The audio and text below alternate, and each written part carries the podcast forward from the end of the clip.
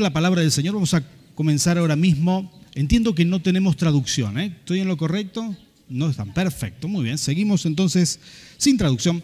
Y queremos eh, compartir esta palabra que se llama así, microclima de milagros, porque vamos a orar por milagros. Esta noche tiene que ser tu noche o esta tarde tiene que ser tu tarde de milagros. Si hay algo que vos le estás pidiendo al Señor, hoy vamos a desatar fe en este lugar y el Señor lo va a hacer, va, a llenar tu corazón de fe, de esa expectativa santa de lo que Dios va a hacer en tu vida. Y esas cosas que son imposibles serán posibles para ti. Así que tocale que está al lado tuyo, decirle esa palabra es para nosotros, la tomamos en el nombre del Señor.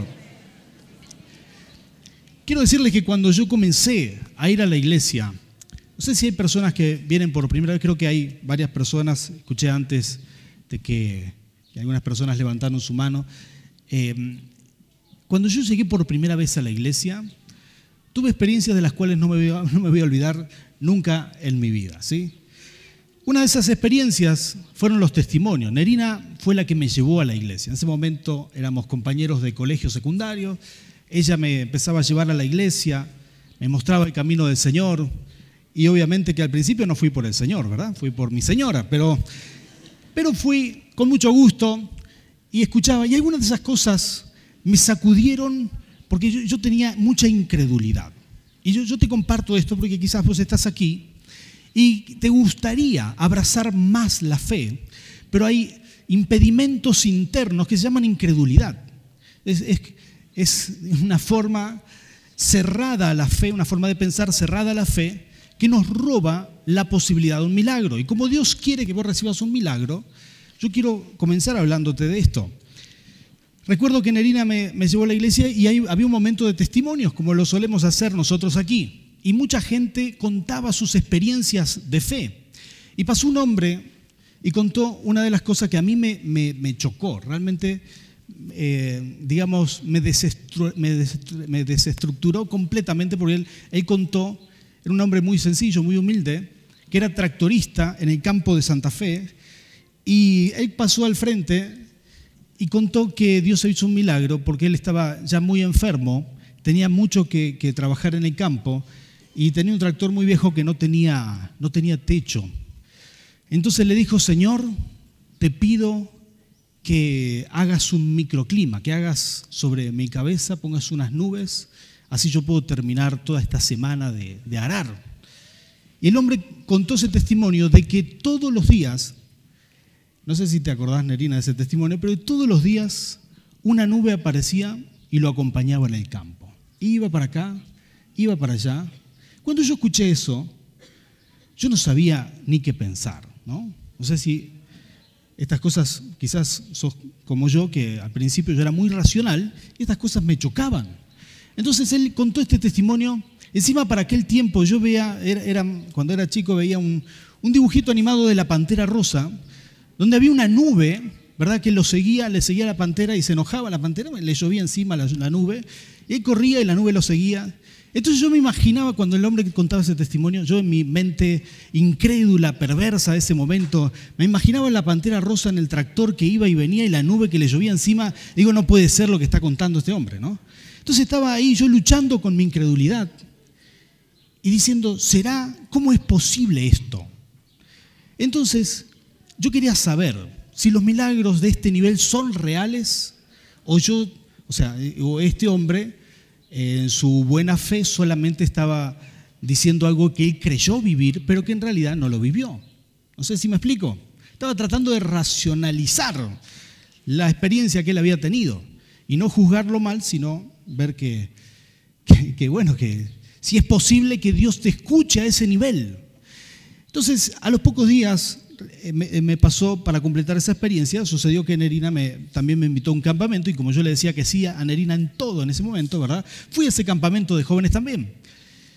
Llegamos a una carpa eh, gigante en, el, en, un campo en Córdoba, una ciudad que se llama Montecristo, y hay un campo de esa, de esa zona. Ahí estábamos todos los jóvenes atrincherados, empezando un campamento con una lluvia torrencial. Todos debajo de una carpa, llegamos con el colectivo, nos metimos ahí, éramos como mil jóvenes, y el pastor dijo, no se preocupen, sabemos que Dios tiene poder para manejar el clima. Así que vamos a orar todos juntos y va a dejar de llover ahora y va a volver a llover cuando nos vayamos de aquí a los cinco días. Entonces yo dije, no, no puede ser lo que está diciendo este pastor, ¿verdad?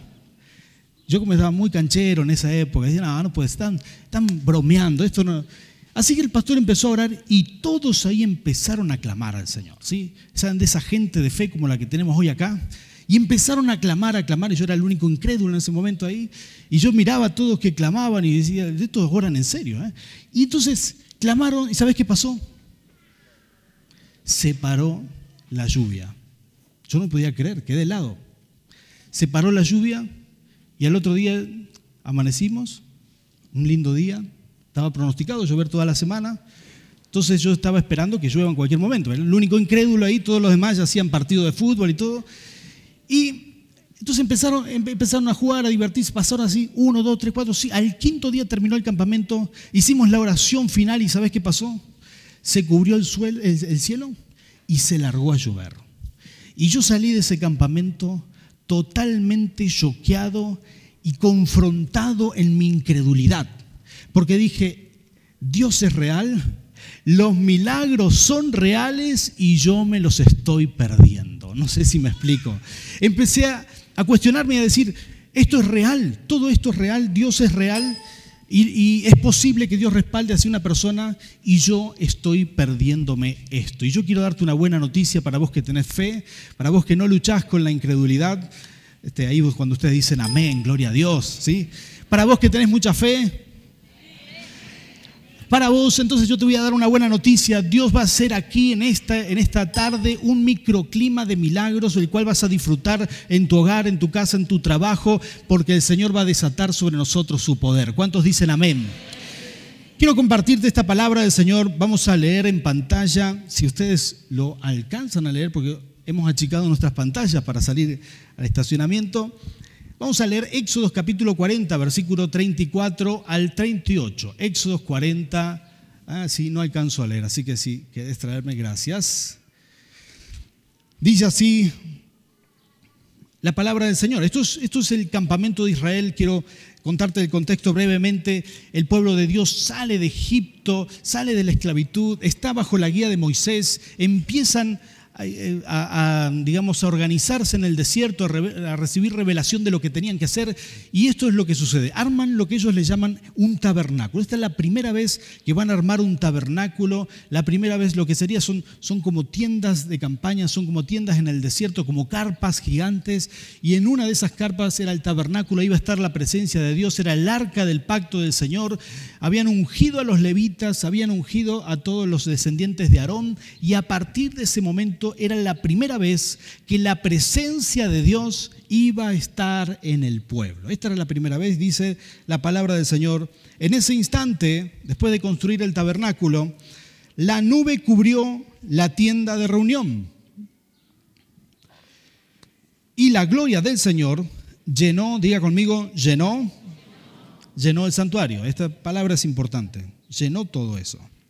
Moisés no podía entrar en la tienda de reunión. Miren qué interesante, Moisés no podía entrar en la tienda de reunión porque la nube se había posado en ella y la gloria del Señor llenaba el santuario. Otra vez diga conmigo, llenaba el santuario.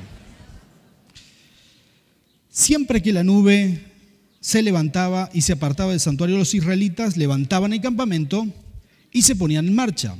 Si la nube no se levantaba, ellos no se ponían en marcha. Durante todas las marchas de los israelitas, la nube del Señor reposaba sobre el santuario durante el día, pero durante la noche había fuego en la nube a la vista de todo el pueblo de Israel. Gloria a Dios. Hasta aquí nomás la palabra del Señor. Este es, un momento único en la historia del pueblo de Dios, donde ellos tenían el arca, habían armado el tabernáculo de reunión, el, tabernáculo, eh, digamos, sí, de, de reunión donde tenían el arca del pacto, y apenas lo habían terminado, dice que la gloria de Dios era como una nube que apareció en ese lugar y dice que lo llenaba todo. Pero Moisés no podía entrar a esa nube, no podía entrar a ese lugar santo, porque la gloria de Dios estaba ahí.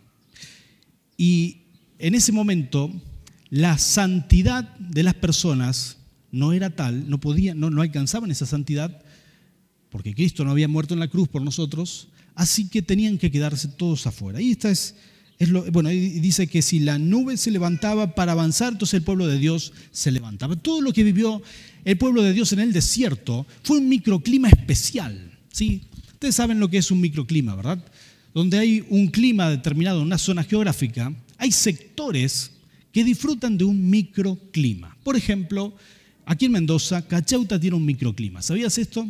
Eso es muy interesante. Vos vas a Cacheuta, hace mucho calor en el verano aquí, pero vas a ciertos lugares de Cacheuta, lo que estoy mencionando es una región este, de la provincia de Mendoza, Argentina, para aquellos que nos ven por internet de otros lugares del mundo. Es un lugar muy precioso, muy lindo entre las montañas que disfruta de un microclima. Cuando hace mucho calor en toda la provincia, o vas a Cacheuta y hace menos grados que en el resto de la provincia. Y cuando, este, bueno, cuando hace mucho frío también hace frío en Cacheuta. pero en el verano hay microclima. Pero hay otros lugares como por ejemplo Merlo, San Luis, que, también tienen microclima. No sé si escuchaste ese lugar. Hay muchos, eh, muchos microclimas en el mundo, pero algunos de estos están aquí en, nuestra, nuestro precioso país. Y ese, microclima genera, o por alguna cuestión geográfica y climática, que las personas que viven ahí disfrutan de un clima distinto a lo que se vive afuera. Y así era lo que provocaba la presencia de Dios sobre el pueblo de Israel. Provocaba un microclima. La nube estaba ahí. Y en el desierto tener una nube que te cubra es la diferencia entre la vida y la muerte. Y tener, dice que a la noche, esa, esa nube se convertía, a la noche había fuego en la nube a la vista de todo el pueblo de Israel.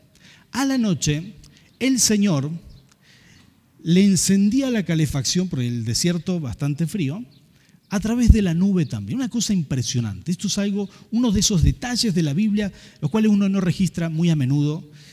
Y la presencia de Dios en ese lugar generaba un microclima y, las personas que vivían ahí disfrutaban de milagros poderosos. Por ejemplo, disfrutaron del maná, de la multiplicación de la comida, de las codornices. Dice que sus vestidos no se, no se dañaban, que sus sandalias no se gastaban.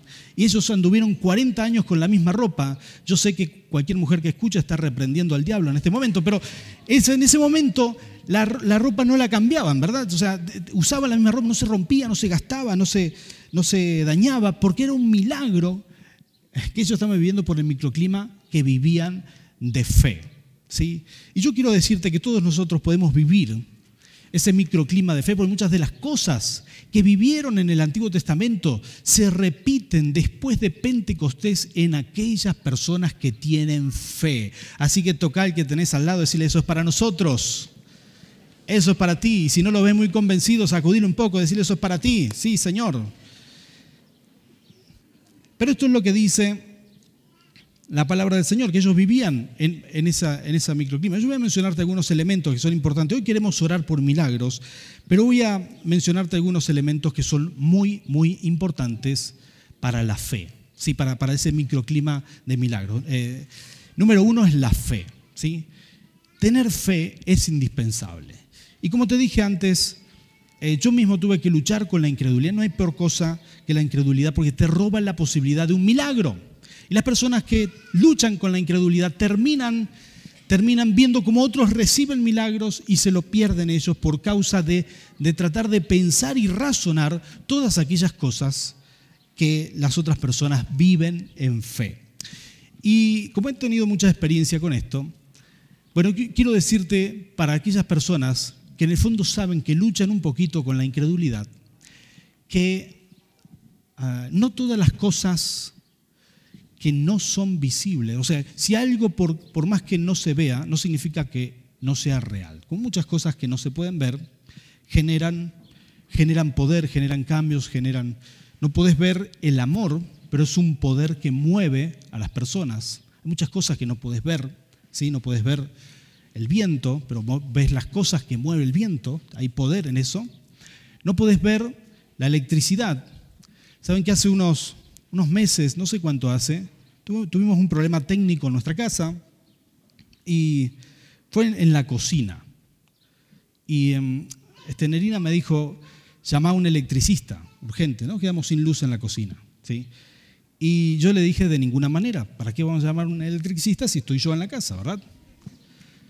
Y no sé cuántos hombres de Jesucristo plenitud de vida son técnicos en su casa, ¿sí? Qué bueno. Mario también, el pastor Mario, hacemos un buen equipo. Se cortó la luz y yo dije, yo la voy a arreglar. Eh, tuve tres días tratando de arreglar, no pude arreglar nada. Desarmé todos los enchufes y todas las cosas posibles. Al final llamé a un electricista para que arregle la luz y arme todo lo que yo desarmé. Pero entre eso me sucedió algo que, bueno, yo había cortado por sector la luz y la energía eléctrica, vi que se, eh, bueno, el problema era en la cocina, bajé la térmica de la cocina, empecé a trabajar ahí, pero en un momento estuve muy convencido de que había encontrado el problema, vi dos cables sueltos por ahí y dije, acá está el problema, yo tengo que empalmar estos dos cables que son los más gruesos de toda la cocina, yo empalmo esto y esto va a funcionar bien. Entonces ya estaba dispuesto a agarrar los dos cables bien agarrados ahí en la cocina y empalmar lo que es unirlos entonces tuve esa genialidad, esa sabia idea, esa, chispa divina de iluminación que me llega de vez en cuando. Dije, voy a hacer una prueba primero, un testeo. No vaya a ser que estos cables tengan electricidad y no, digamos, no, no, no, pertenezcan a la otra línea. Así que yo saqué unos pelitos y hice el contacto. Puse una silla, me subí al techo, puse, hice el contacto.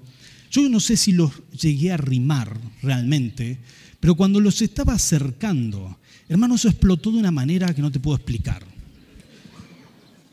Se cortó toda la luz de la casa.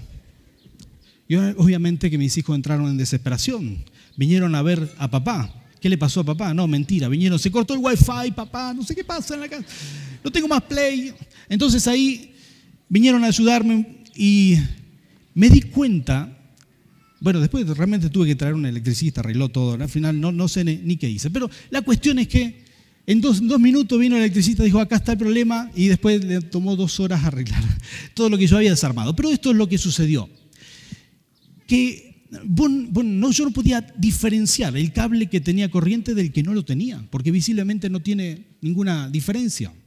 Pero uno de esos cables tenía un poder que no te puedo explicar, ¿sí? Para hacer cohetes, fuego artificial, así. Entonces, ¿Qué es lo que te digo con esto? Muchas de las cosas que vos no ves son tan reales. Las lees en la Biblia, son tan reales, vos no las vas a ver con tus ojos. Hay ángeles del Señor que caminan alrededor de tu casa y no los vas a ver con tus ojos. Hay mover del Espíritu Santo en tu hogar cuando te arrodillas a orar y no los vas a ver con tus ojos. Para aquellas personas que luchan con la incredulidad, quiero decirte que la mayoría de las cosas que el Señor hace no las podés ver con tus ojos, no las podés tocar, no sabes que lo único que vas a hacer es disfrutar de ese poder que moviliza, pero no vas a poder verlo. Y de esto se trata la fe es por vista, eh, perdón, no es por vista, es por, por fe. Se trata, la fe se trata de no ver y creer que está ahí y que existe. Así que yo le voy a pedir a todo el mundo que cierre sus ojos por un minuto, por un instante, mejor dicho, y le voy a pedir al Señor algo ¿Qué es necesario para que esto sea, realmente una noche, una tarde de milagros? Yo voy a pedir al Señor que le imparta fe sobre ti. Toda persona que lucha con la incredulidad, levante su mano en este momento y diga, Señor, yo saco esto de mi vida. Dígaselo al Señor, yo saco esto de mi vida, yo no quiero esta incredulidad. Padre, en el nombre de Jesús, yo te pido por tus hijos aquí. Señor, imparte esa fe que solamente viene de ti. Señor, hoy vamos a recibir milagros, hoy vamos a experimentar tu poder, Señor, y no queremos privarnos de las bendiciones que tú tienes para nuestras vidas por causa de la incredulidad. Señor, echamos fuera todo eso, Señor, y abrazamos la fe para la gloria de tu nombre. Amén y amén. Gloria a Dios. ¿Cuántos pueden darle un aplauso al Señor? Él va a hacer esa obra en tu vida. Él va a inyectar esa fe cada día más. Como lo ha hecho conmigo y como lo va a hacer con cada uno de nosotros, Señor lo seguirá haciendo. Número dos, es necesario para sostener ese microclima de fe. Dios le pidió a su pueblo y le sigue pidiendo hoy vivir en santidad, ser una, persona que se, se perfecciona día a día y que crece, porque la santidad te perfecciona. ¿Sabías esto? La santidad hace mejor, hace que seas mejor persona cada día. Cuando uno decide luchar contra sus propios errores, sus propios pecados, sus propias faltas, empieza a crecer en santidad. Y eso es algo que uno puede optar por detener o, avanzar. Es decir, vos podés decirle, Señor, yo te doy autoridad para avanzar en la santidad, o uno puede decir, yo lo detengo. ¿Sí? Hay personas que tienen muchos años de creyente que detuvieron, le dijeron, hasta aquí yo quiero la santidad. Pero si uno quiere cuidar ese microclima de milagros, ese microclima de la presencia de Dios, es necesario abrazar la santidad. ¿sí? Tocale que está al lado tuyo, decirle, más vale que le digas amén al pastor, porque se pone complicada la cosa acá. La santidad es muy importante. Hay personas que detienen, bueno, sin santidad es imposible entrar a la presencia de Dios. Dios dice, sed santos, sean santos porque yo soy santo, es lo que Dios dice. Él espera para tener esa comunión, esa conexión, que amemos la santidad. Ojo, no significa que tenés que ser perfecto. No, no, no, no. Significa que tenés que luchar todos los días con aquellas tentaciones y vencerlas para la gloria del Señor. Tenés que luchar con esas no, no tenés que ser una persona entregada al pecado. Tenés que ¿Sabes dónde aflora nuestro corazón tal cual somos? Porque así Dios nos ve. Aflora en esos momentos difíciles, en esos momentos de discusión con otras personas. Aflora en esos momentos si alguien te estacionó el auto en el puente y vos querés salir. Ahí te aflora, ¿verdad? La santidad o la falta de santidad. Ahí es donde uno se muestra tal como es. Cuando comencé a pastorear, empecé a pastorear como los 24 años, junto con mi esposa en Buenos Aires. Y empezamos con una iglesia, muy linda iglesia. Y yo tenía, bueno, teníamos unos hermanos, eh, ya tenían sus buenos años de creyentes, tenían como 70 años y como 50 años de creyente. Personas espectaculares, magníficos, un matrimonio muy lindo, al cual queríamos mucho.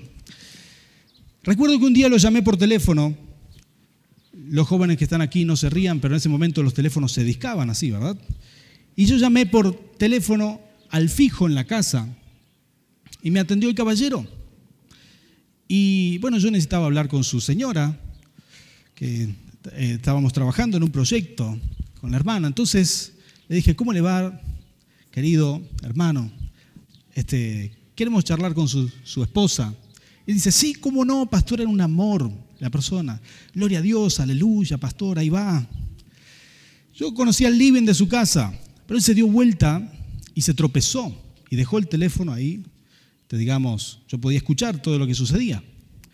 El hombre se tropezó, se pegó, yo recuerdo el lugar, sé que se pegó con la mesa de luz, con la mesa ratonera del living, y empezó a salir de su corazón y de su boca una serie de malas palabras indescriptibles.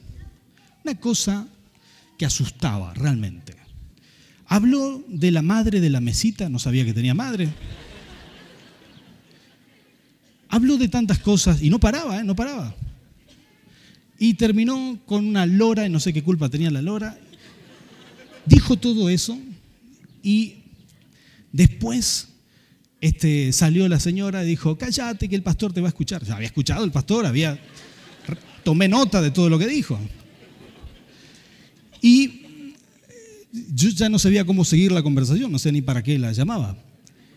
Pero 50 años de creciente, mínimamente. Y yo dije, caramba, ojalá nunca me pase que por alguna crisis o por algo salga algo tan feo de mi corazón. ¿Cómo está tu vida, hermano? ¿Cómo, cómo sos en el interior? ¿Abrazás la santidad? ¿Amás la santidad? ¿Te gusta ser una persona que agrada al Señor? Es ahí cuando ustedes dicen amén, aleluya.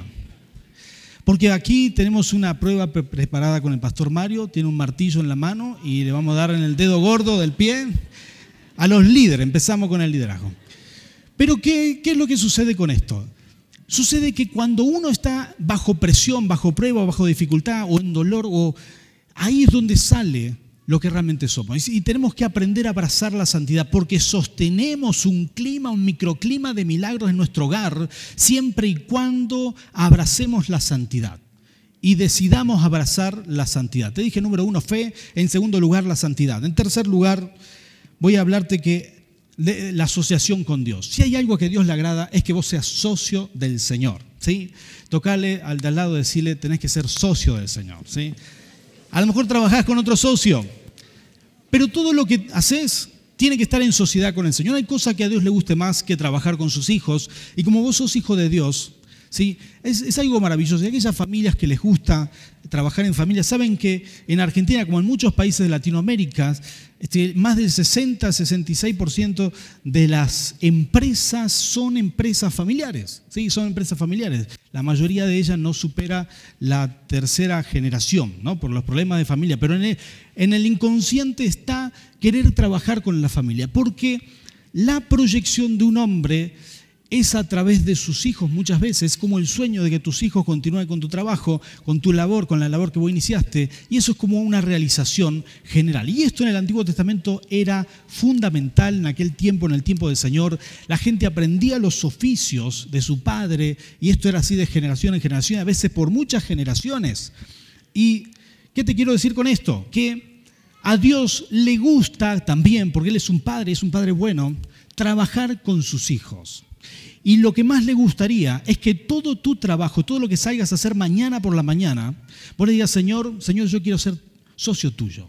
Te pido que me bendigas. Quiero entregarte mi trabajo, quiero entregarte mi actividad. Que vos le, des lugar a Dios en tu vida, en tu vida laboral, le des lugar a Dios en, en tu trabajo, en tu casa, en tu familia, para que sostengas ese microclima de milagros también en esos lugares. Porque muchas veces pensamos en milagro y pensamos en nuestras necesidades y en lo que Dios quiere hacer con nosotros, nuestra familia, pero quizás perdemos de vista que a través del lugar donde vos estás trabajando, Dios también quiere desatar muchos milagros. ¿Cuántos dicen amén a eso? Si entendés de qué te hablo, hay personas que están en puestos claves, hay personas que están, que están en empresa, que son líderes, que, que son jefes, y hay personas que son influencia para otros, para sus compañeros, para las personas que trabajan con ellos, hay personas que son docentes, y qué mejor cosa que cuando vos le decís, Señor, yo quiero ser tu socio, quiero trabajar en asociación contigo. Y ese, ese microclima espiritual de milagros que vos vivís, en la iglesia, en tu casa, también se traslada increíblemente a tu trabajo. ¿Cuántos dicen amén a esto? Tocarle del lado decirle eso es para ti, lo tomamos por fe en el nombre de Jesús. Y por último voy a mencionarte que ese microclima de milagros necesita sostenerse a través de una sola cosa. Y para eso quiero leer en la palabra del Señor Hechos capítulo 2, versículo 2 al 4. Hechos capítulo 2, Dice así la palabra del Señor.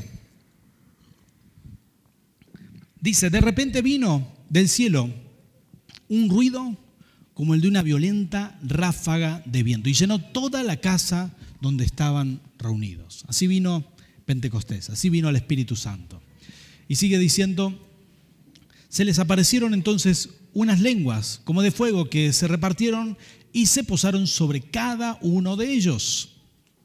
Sigue diciendo versículo 4, todos fueron llenos, diga conmigo llenos, todos fueron llenos del Espíritu Santo y comenzaron a hablar en diferentes lenguas según el Espíritu les concedía expresarse. Y si volvemos al versículo 2, si volvemos al versículo 2, dice, de repente vino del cielo un ruido como, como el de una violenta ráfaga de viento y llenó, diga otra vez conmigo, llenó. Esta, esta ráfaga la presencia de Dios en Pentecostés llenó el lugar, tal cual la gloria de Dios llenó el tabernáculo que Moisés había hecho. La gloria de Dios llenó el lugar. Pero en el tabernáculo de Moisés, la gloria de Dios excluía a las personas. Hasta Moisés tuvo que quedarse afuera por causa de la nube y por causa de la presencia de Dios. Porque en ese momento la santidad no era tal la santidad no, no podía, no, no, alcanzaba a la medida, al target que Dios, eh, Dios le ponía. Entonces, si Moisés entraba a esa nube, iba a morir. Pero cuando Cristo vino y murió en la cruz por vos y por mí, hizo algo maravilloso. Cuando Dios te ve, cuando Dios te ve, no solamente te ve a ti, sino ve lo que Cristo ya pagó por ti. Entonces te ve como una persona digna de recibir la presencia de Dios. como una persona digna de recibir milagros del Señor. Y eso se llama justificación. Dios lo hizo por ti, es un regalo. Entonces cuando vino el Espíritu Santo en Pentecostés, dice que llenó el lugar tal cual lo había hecho en el tabernáculo, pero dice también que el Espíritu Santo llenó el corazón de cada persona que estaba en ese lugar, como lo hace hoy con nosotros. La presencia del Señor llena nuestros corazones. Y esto es lo maravilloso del Señor esto es lo grandioso del Señor, que cuando Él está, su presencia lo llena todo. Si vos le permitís, donde está su presencia hay un clima espiritual totalmente distinto. Hay un clima de milagros, hay un clima de fe, hay un clima de poder. Dice que el Espíritu Santo vino en ese momento, llenó los corazones de esas personas, algunos empezaron a recibir dones extraordinarios de hablar lenguas que no hablaban, hablar idiomas que no hablaban, otros se le encendieron de las llamas sobre la cabeza, lenguas que eran como de fuego, no eran fuego, ¿verdad? No era fuego real, sino se hubiera chamuscado los pelos, pero eran como de fuego. Y las personas empezaron a predicar y a vivir unas experiencias sobrenaturales. Quiero decirte en el nombre del Señor que ese es tu derecho, esa es tu bendición, que el Señor quiere que vivas esa experiencia sobrenatural y mucho depende de la fe que nosotros tenemos porque el microclima se alimenta con fe. Lo que Dios espera de nosotros es que cuando pases aquí, si esperas que Dios haga un milagro por ti, cuando pases aquí, que esté tu corazón lleno de fe y que diga, Señor, yo te creo, yo creo en tu poder, yo creo que todo es posible.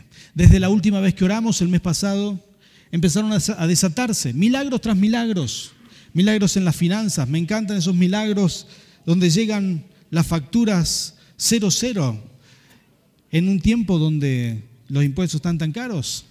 Me encantan esos milagros donde le llaman a las personas y dicen, usted tiene dinero a favor.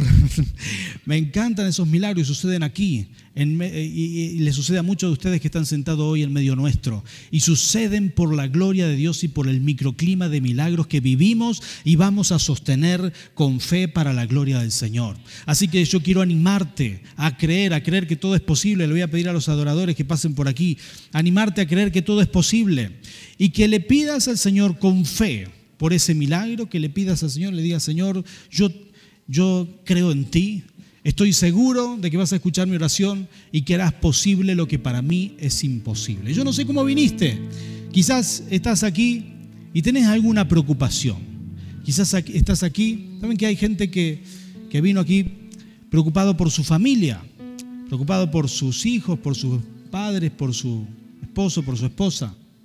Y Dios hace la obra.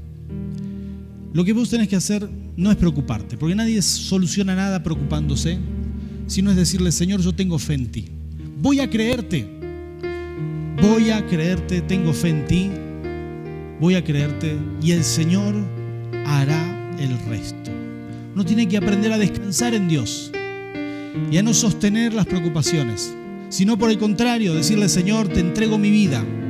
Renueva mi vida con tu poder. Así que si estás aquí y necesitas un milagro, yo te animo a que creas y que le voy a pedir a todo el mundo que se ponga de pie, por favor. Y aquellas personas, aquellas personas que necesitan ese toque de Dios, junto con mi esposa, queremos orar por ti, interceder. Ya te lo hemos dicho y lo seguiremos diciendo. No hay poder en nosotros. El poder viene de Dios y si Dios hace algo en tu vida, la gloria es para Él. El Señor lo hace, no lo, no lo hacen los hombres, solamente somos siervos de Dios. Pero si vos tenés fe, créele al Señor, créele que Dios puede hacerlo. Yo quiero orar para que aumente este microclima de fe aquí mismo y que te lleves este microclima a tu casa, que en tu casa se viva y se respire la presencia de Dios que haya paz. Si hay matrimonios aquí que están desgastados, que tienen discusiones, le pido al Espíritu Santo que en tu casa empiece a manifestarse un microclima de paz, de la presencia de Dios. Si hay necesidad de poder, de milagros, si hay enfermedades en tu casa, le pedimos al Espíritu Santo que Él haga la obra que traiga sanidad sobre tu hogar.